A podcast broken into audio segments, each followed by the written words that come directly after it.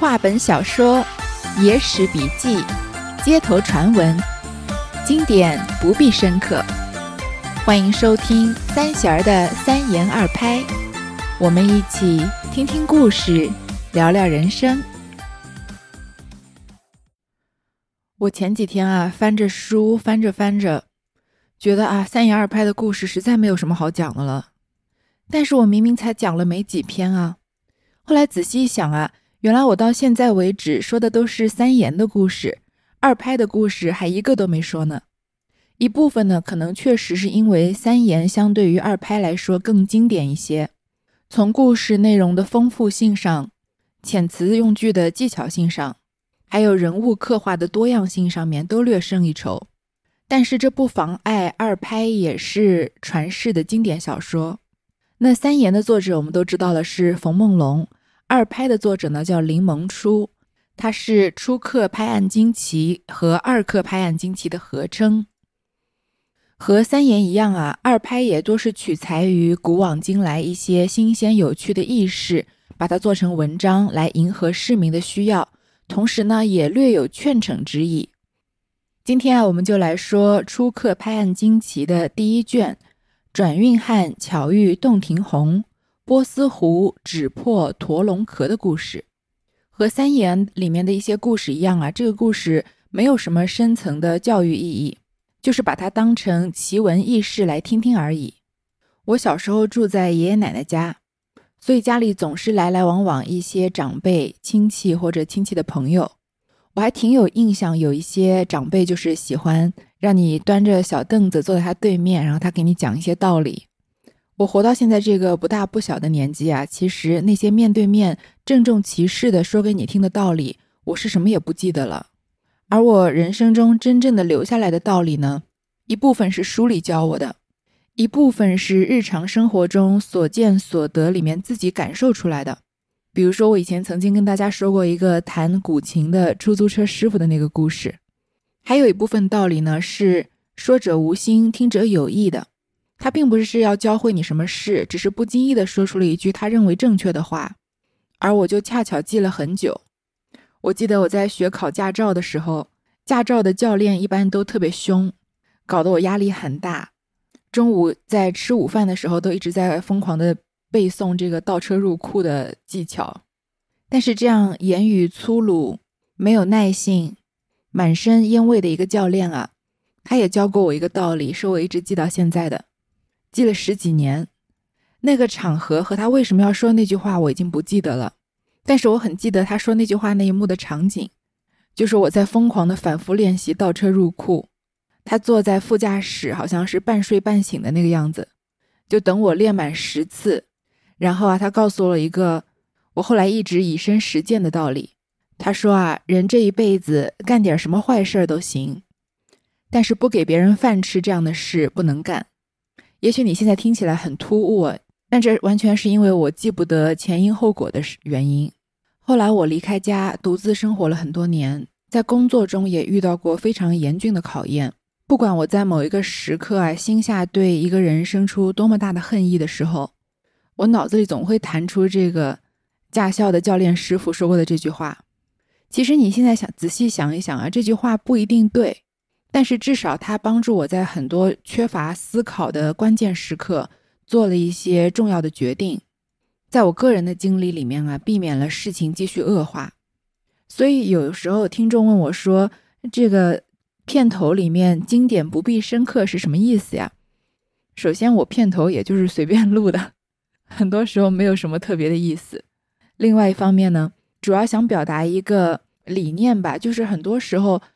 我们不需要带着必须要学到什么这样的观念去读书，即使是像三言二拍这样流传了几百年的经典小说啊，它也不一定是要特地教会你什么道理的。这些故事我们说到现在啊，没有一个是深刻的故事。但是如果它教会了你深刻的道理呢，那是因为有你个人的经历，带着个人对这个世界的认知去感受它而得到的。所以一千个人才会有一千个哈姆莱特。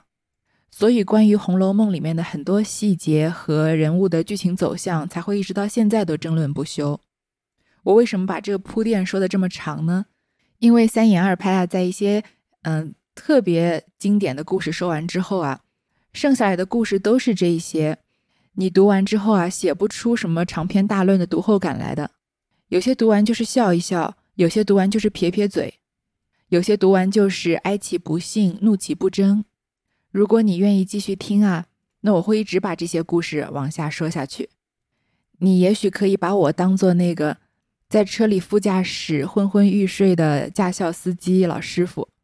也许在某一个酷热的夏日午后啊，你会恰巧听到这个故事里的某一句话。而收获了一点人生中的智慧也不一定呢。好，我们就来说这个故事：转运汉巧遇洞庭红，波斯湖只破驼龙翘。词曰：日日深杯酒满，朝朝小圃花开。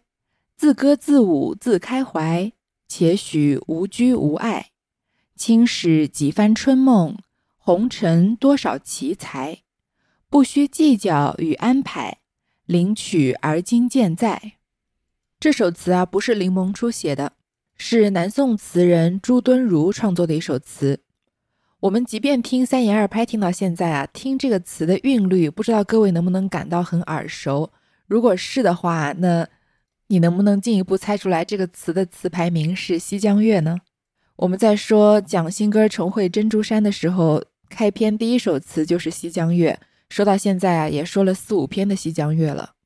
这首词啊，其实意思很好懂的，就说啊，日日深杯酒满，朝朝小圃花开，就是每天啊，把大酒杯给倒满酒，终日啊，在鲜花盛开的小花圃里面喝醉，自歌自舞自开怀，且喜无拘无碍，自己唱歌，自己跳舞，自己乐得开怀大笑。最高兴的事啊，就是没有牵挂，没有羁绊。轻史几番春梦，红尘多少奇才。一生中能有几回短暂的美丽的梦，多少奇人异事啊，都不免归到黄泉。不需计较与安排，领取而今健在，或者现在了，这个见就通现，就是人生不用计较太多，只要把现在欢乐的时光过好就行了。一个典型的今朝今朝有酒今朝醉的人生观。算是一首清新淡雅、韵味天成的小词，主要就是洋溢着这种轻松自适的情致。这首词乃宋朱熹珍所作，词记《西江月》，单道者人生功名富贵总有天数，不如图一个现钱快活。试看往古来今，一部十七史中，多少英雄豪杰。该富的不得富，该贵的不得贵，能文的以马千言，用不着时几张纸盖不完将布；能武的穿杨百步，用不着时几杆剑煮不熟饭锅。及至那痴呆懵懂、生来的有福分的，随他文学低浅，也会发科发甲；随他武艺庸长。也会大情大寿，真所谓时也、运也、命也。俗语有两句道得好：命若穷，觉得黄金化作铜；命若富，十招白纸变成布。总来只听长命司颠之倒之，所以吴彦高又有词云：造化小儿无定句，翻来覆去，倒横直竖。眼见都如许。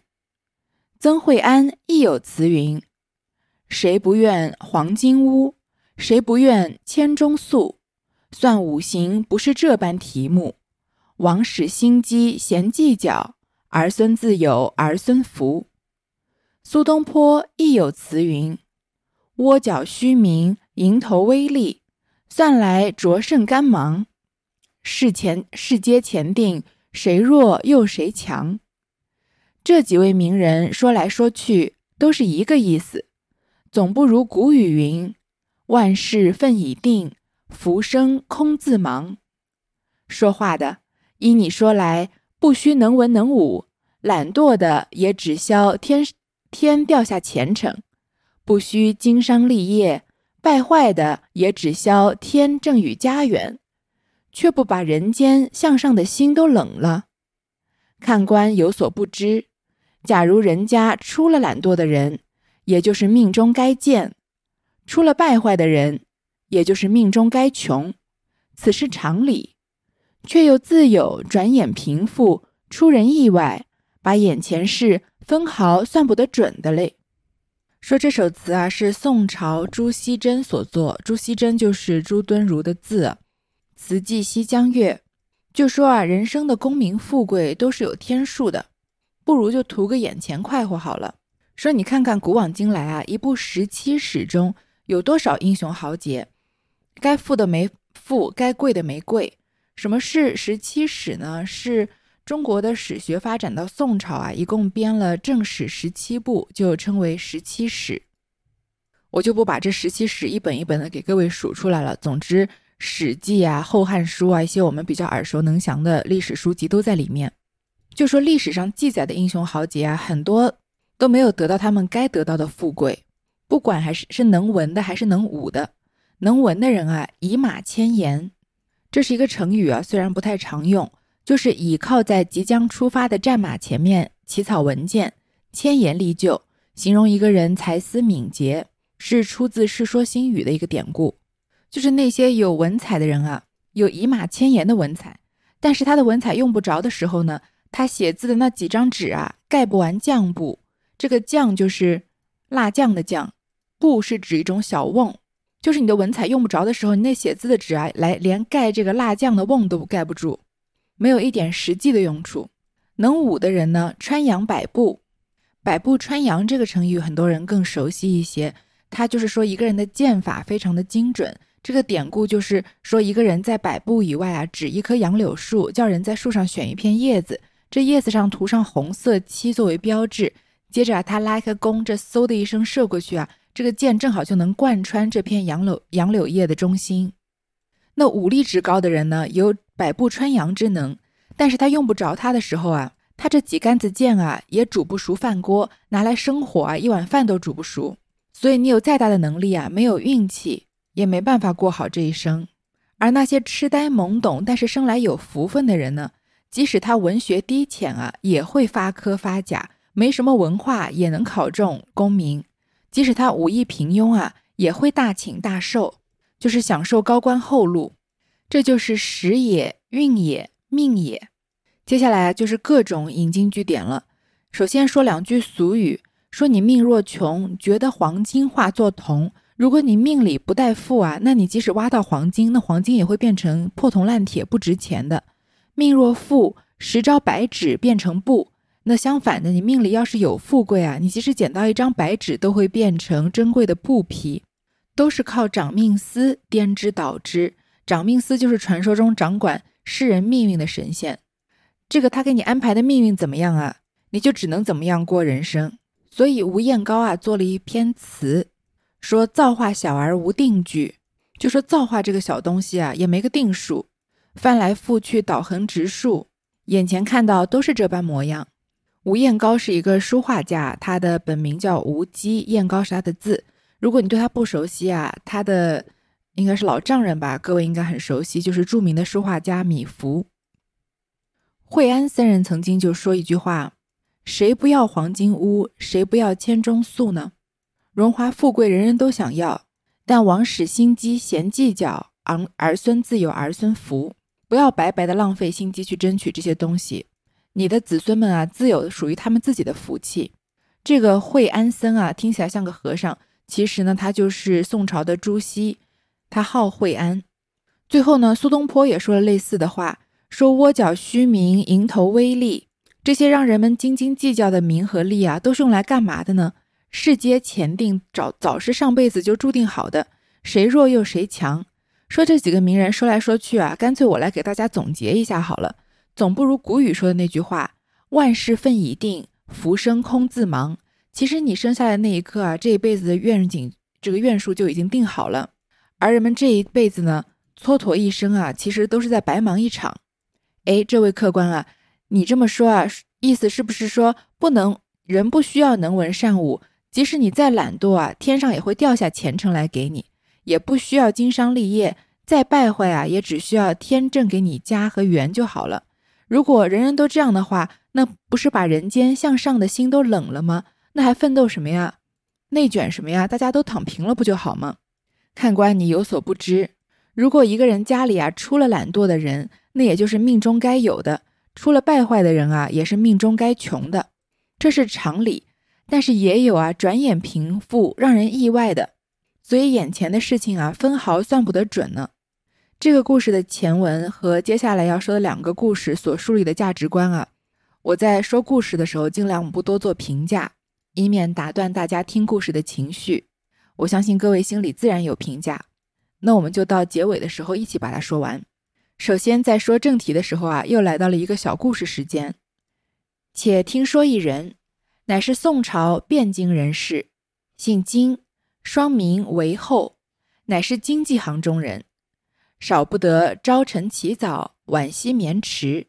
睡醒来，千思想万算计，捡有便宜的才做。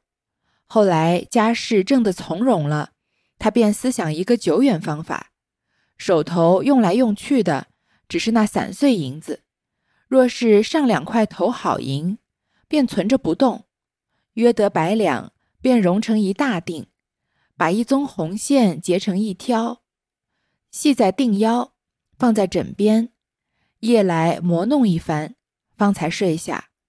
积了一生，整整融成八锭，以后也就随来随去，再积不成百两，他也罢了。金老生有四子，一日是他七十寿诞。四子置酒上寿，金老见了四子挤挤创创，心中喜欢，便对四子说道：“我靠皇天复辟，虽则劳碌一生，家事尽可度日。况我平日留心，有容成八大锭银子，永不动用的，在我枕边。现将绒线做对结着，今将拣个好日子分与尔等。”每人一对，做个镇家之宝。四子喜谢，尽欢而散。是夜，金老带些酒意，点灯上床，醉眼模糊望去，八个大锭白晃晃排在枕边，摸了几摸，哈哈的笑了一声，睡下去了。睡未安稳，只听得床前有人行走脚步响。心疑有贼，又细听着，恰像欲前不前相让一般。床前灯火微明，接帐一看，只见八个大汉，身穿白衣，腰系红带，曲弓而前，曰：“某等兄弟，天数派定，宜在君家听令。今蒙我翁过爱，抬举成人，不凡毅力，不凡义史。”珍重多年，名数将满。待翁归天后，再觅去向。今闻我翁目下将以我等分邑助郎君，我等与助郎君被原无前缘，故此先来告别，往某县某村王姓某者投托。后缘未尽，还可还可一面。语毕，回身便走。金老不知何事。吃了一惊，翻身下床，不及穿鞋，赤脚赶去。远远见八人出了房门，金老赶得性急，绊了房坎，扑的跌倒，飒然惊醒，乃是南柯一梦。即起挑灯明亮，点照枕边，已不见了八个大定。细思梦中所言，句句是实，叹了一口气。哽咽了一会，道：“不信我苦积一世，却没分与儿子美受用，倒是别人家的。明明说有地方姓名，且慢慢跟寻下落则个。”一夜不睡。这个故事啊，可以说是我三言二拍读到现在，不管是小故事还是正篇故事里面听到最无力、最悲伤的一个故事了。如果我是这个故事的主人公啊，一定会死不瞑目的。有这么一个人啊，是宋朝汴京人士，又是宋朝人，姓金，名叫韦后，是做生意的人。那做生意的人都非常辛苦，他起早贪黑啊，每天早上醒来就是想他的生意经，要捡有便宜的事情才做。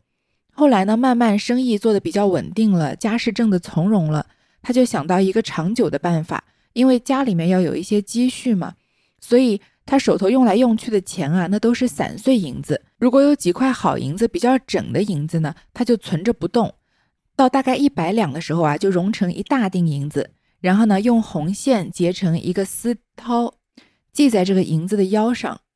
一两五十克嘛，那一百两就是五千克的银子。普通人家有个一百两啊，过个五年好日子没有问题。而他呢，积攒了一辈子，攒了整整八锭银子。攒满八锭之后呢，是就再也没有攒到超过百两。但是他觉得也够了。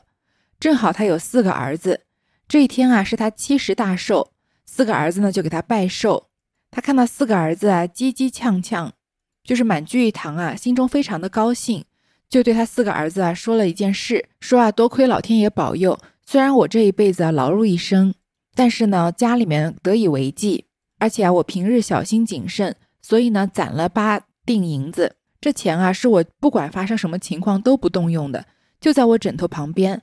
而且我用绒线呢，就说他用这个红色的丝绦啊做对儿结着，就是一对一对的，一两百两是一对。现在呢我捡个好日子，你们四个人嘛，每人分一对。以后呢你们各自成家立业啊，就当做个镇宅之宝吧。那四个儿子啊，都非常的高兴，谢过了。那天晚上啊，尽欢而散。夜里呢，这金老啊，带着些酒意，点灯上床，醉眼模糊望去啊，他那八大锭银子啊，白晃晃的排在枕头旁边，摸了几摸，然后心满意足的笑了一笑，就睡下去了。还没睡得安稳啊，忽然觉得床前面有人好像走路的声音，就担心有贼，又仔细听啊，好像又不是要走靠近他。那脚步声啊，好像是要靠近不靠近，互相在谦让一样。就着床前灯火的微光啊，他揭开帐一帐子一看，发现有八个大汉站在他床前，穿着白衣，腰系着红腰带。那很明显，他穿着白衣的就是白银嘛，系那个红腰带就是他系在这个银子腰部的这个红色丝线了。所以这八个大汉啊，其实就是他的那八大锭白银。他跟这个呃金老先生啊鞠躬说啊。我们这几个兄弟啊，是天数派定要在你家听命令的。老天爷给你这个运气，让你挣到这几个钱，是因为我们这几个兄弟是上天派来在你家的。多亏你啊，爱护我们，所以把我们抬举成人，从这一点点的小银子铸成一大锭的银子嘛。而且没有用我们，没有使唤我们，珍惜的保重这个收藏我们这么多年。现在呢，你寿数将满，也时间不多了。等到你归天以后啊，本来我们应该再去寻找新的去向的。但是今天你说啊，你要把我们分给你的几个儿子，我们是与你有缘，与你的儿子其实并没有前缘。所以既然你要把我们分给你的儿子呢，那我们就就此告别了。我们要去寻找下一个有缘人，然后告诉他下一个有缘人在某县某村，姓王，到那里去投托他。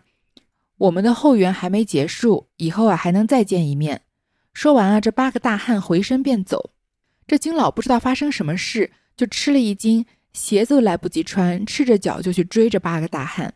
远远的看到这八个人啊出了房门，他着急就绊在了这个门槛上，跌倒了，一下子惊醒啊，发现原来是做了一个梦，赶快起来啊，把灯挑明，看到照这个枕边，枕头边上的八锭银子啊早已不见了。他仔细想一想梦中所言啊，觉得应该是句句属实。叹了一口气，哽咽了一会儿，就想啊，想不到我苦积了一世啊，却没办法让我的儿子们享福。这钱最终却是别人家的。但是这八个大汉啊，说了是某县某村王姓某者投托嘛，所以我慢慢去寻找他的下落，也许还能找到我的这八锭银子。就这样一夜没有睡。次早起来，与儿子每说之，儿子中也有惊骇的，也有疑惑的。惊骇的道：“不该是我们手里东西，眼见的作怪。”疑惑的道：“老人家欢喜中说话，先许了我们，回想转来，一时间就不割舍的分散了，造此鬼话也不见得。”金老见儿子每一信不等，急急要验个实话，遂访至某县某村，果有王姓某者，叩门进去。只见堂前灯烛银黄，三生服务，正在那里献神。金老便开口问道：“宅上有何事如此？”家人报之，请主人出来。主人王老见金老一坐了，问其来因。金老道：“老汉有一仪事，特造上宅来问消息。今见上宅正在此献神，必有所谓，敢起明事。”王老道：“老卓偶因含金小样买补，先生道宜床即好。昨含金病中，恍惚现八个白衣大汉，腰系红束，对韩金道：‘我等本在金家，今在比原境来投身宅上。’言毕，俱钻入床下。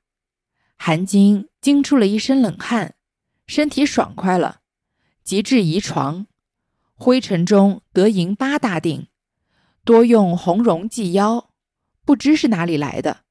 此皆神天福佑，故此买服务酬谢。今我丈来问，莫非晓得些来历吗？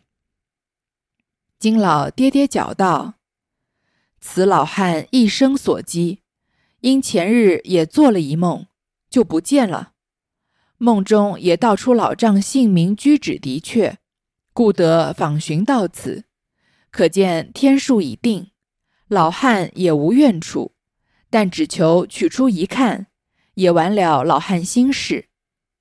王老道容易，笑嘻嘻的走进去，叫安童四人拖出四个盘来，每盘两锭，多是红绒技术，正是金家之物。金老看了，眼睁睁无计所奈，不觉扑朔朔掉下泪来，抚摸一番道：“老汉值如此命薄，消受不得。”王老虽然叫安童，仍旧拿了进去，心里见金老如此，老大不忍，另取三两零银封了，送与金老作别。金老道：“自家的东西尚无福。”何须尊惠？再三谦让，必不肯受。王老强纳在金老袖中，金老玉带摸出还了，一时摸个不着，面儿通红，又被王老央不过，只得作揖别了。直至家中，对儿子每一一把前事说了，大家叹息了一回，因言王老好处，临行送银三两。摸满袖摸遍，并不见有，只说路中掉了，却原来金老推训时，王老往袖里乱塞，落在招外面的一层袖中，绣有断线处，在王老家摸时，已自在脱线处落出在门槛边了。客去扫门，仍旧是王老拾的，可见一饮一啄，莫非钱定。不该是他的东西，不要说八百两，就是三两也得不去；该是他的东西，不要说八百两，就是三两也推不出。原有的倒无了，原无的倒有了，并不由人计较。这金老汉第二天早上起来啊，把昨晚的经历跟他的儿子说了。儿子里面呢有觉得惊讶的，说果然这钱啊不该是我们的东西，是父亲的，所以才会发生这样的怪事。也有儿子呢，是不相信、疑惑的，说一定是当时啊喝酒喝得开心了，所以吹牛说要把钱给我们。现在仔细想一想，又舍不得给我们了，所以才编了一些鬼神的事情来骗我们。金老汉看到儿子这些样的反应呢，就觉得一定要把这个事情给考察清楚。因为在梦里面，这八个大汉说了他们要去哪儿，所以呢，他就追寻着这个地址去找过去。找去的时候啊，那家正在献神。既然在拜神呢，一定有事情发生嘛，就问他发生什么事情要拜神。于是家人呢就请主人出来，主人呢是个姓王的老人，就告诉他来龙去脉。因为啊，他的妻子因为染了一点小病，染了病呢就去问这个算命先生，也是蛮奇怪的，不去看医生，去看算命的。这先生说啊，移床就行，把床的位置移动一下就可以。然后昨天晚上呢，我妻子在病中啊，梦见八个白衣大汉。腰上系着红腰带，就对我们说：“对对，他说说我们本来在一个姓金的人家，现在在在那里啊，缘分尽了，所以来投身你们家。说完啊，就钻到床底下，把我妻子吓得就惊出了一身冷汗，身体顿时就爽快了，病也好了。等到我们听这个算命的话要移床的时候呢，在灰尘里面啊，果然发现了八锭银子，都是用红绒系着腰部的那个地方。这钱不知道是哪儿来的，这就是神天福佑，祖宗保佑。所以我们在这里啊买礼物酬神。既然今天你来问，是不是你知道有一些什么来历呢？金老汉啊就跌足感叹，他说：“跌跌脚，什么叫跌跌脚呢？就是用脚底用力的向地上这个跺脚。”因为太不甘心，太悔恨了。如果是我，我一定要把地跺穿了不可。我一辈子攒来的钱，就因为我要分给我的孩子，这钱就说啊，跟我的缘分尽了，然后跑到别人家的床底下去了。那如果你跟我有缘，我不应该也像他家那样不劳而获吗？为什么我要辛辛苦苦、起早贪黑的做生意，赚这个钱，然后你找到下一家的缘分的时候，他们只要做一个梦就可以？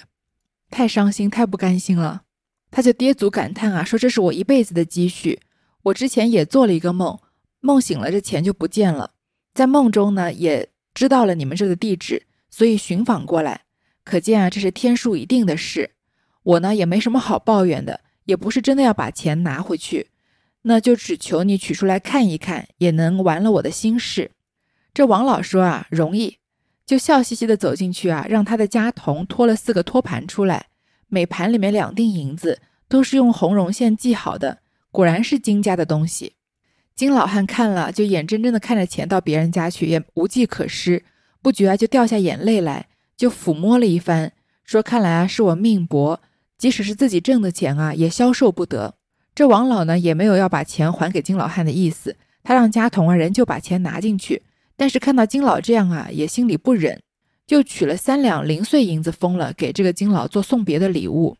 这金老就说啊，我自家的东西我尚无福留住，这八百两银子都是我的，我都留不住，何需要尊惠？你何需要拿你给我的这个施舍呢？再三谦让啊，怎么也不肯拿这个银子，被这个王老强行按在金老的袖子里面。等到金老再要摸出来还他的时候啊，一时之间摸不着，所以满脸通红。而王老呢，又一直执意要他收下。所以他只好作揖别过了。到了家中啊，他对儿子把之前的经历和去到这个王老家的事情都说了。大家叹息了一回。他说到王老的好处呢，说他临行的时候还送了我三两银子呢。结果往袖子里面乱掏的时候啊，怎么摸也摸不到那三两银子。于是就想啊，那一定是路中掉了。原来当时啊，金老在推脱这个银子的时候，因为王老就把它往他的袖子里乱塞。所以没有塞在里层的袖子里，塞在外面卡在外面一层的袖子里了。那袖子正好有断线的地方。等到在王老家摸这个钱的时候呢，这个袖子这个钱已经落在这个断线的边上了，然后就从袖子里面掉出来，掉在门槛上了。等到人走了以后啊，家童再去扫门的时候，仍旧这三老钱啊，三两银钱啊，是王老拾得的。可见这一饮一啄啊，莫非钱定。一饮一啄，莫非前定，是一个成语，它出自庄庄子，原指鸟类啊，是要吃就吃，想喝就喝，生活是自由自在的。后来啊，也指人的饮食，就是要顺应天意的意思，不要妄自违背天意，胡乱的努力。这不该是他的东西啊，不要说八百两，就是三两啊，他也拿不走。而该是王老的东西呢，不要说八百两，就是三两啊，他给也给不掉。本来有的倒没了，原来没有的倒有了。这都不是由人力所能改变的。这个小故事听得让人伤不伤心？是不是为这个金老非常的不甘心啊？八百两丢了，最后连三两银子都拿不走。但是这个世界上确实有很多命中注定的幸运的或者不幸的事情，有些啊比这八百两还要严重的多呢。有些人失去健康，有些人失去性命，甚至只是因为某天某一个时间选择了搭上某一班飞机而已。这就是说在前面啊，一个关于运气的小故事。下一回啊，我们来真正的说这个转运汉巧遇洞庭红的故事。好，那下回再见。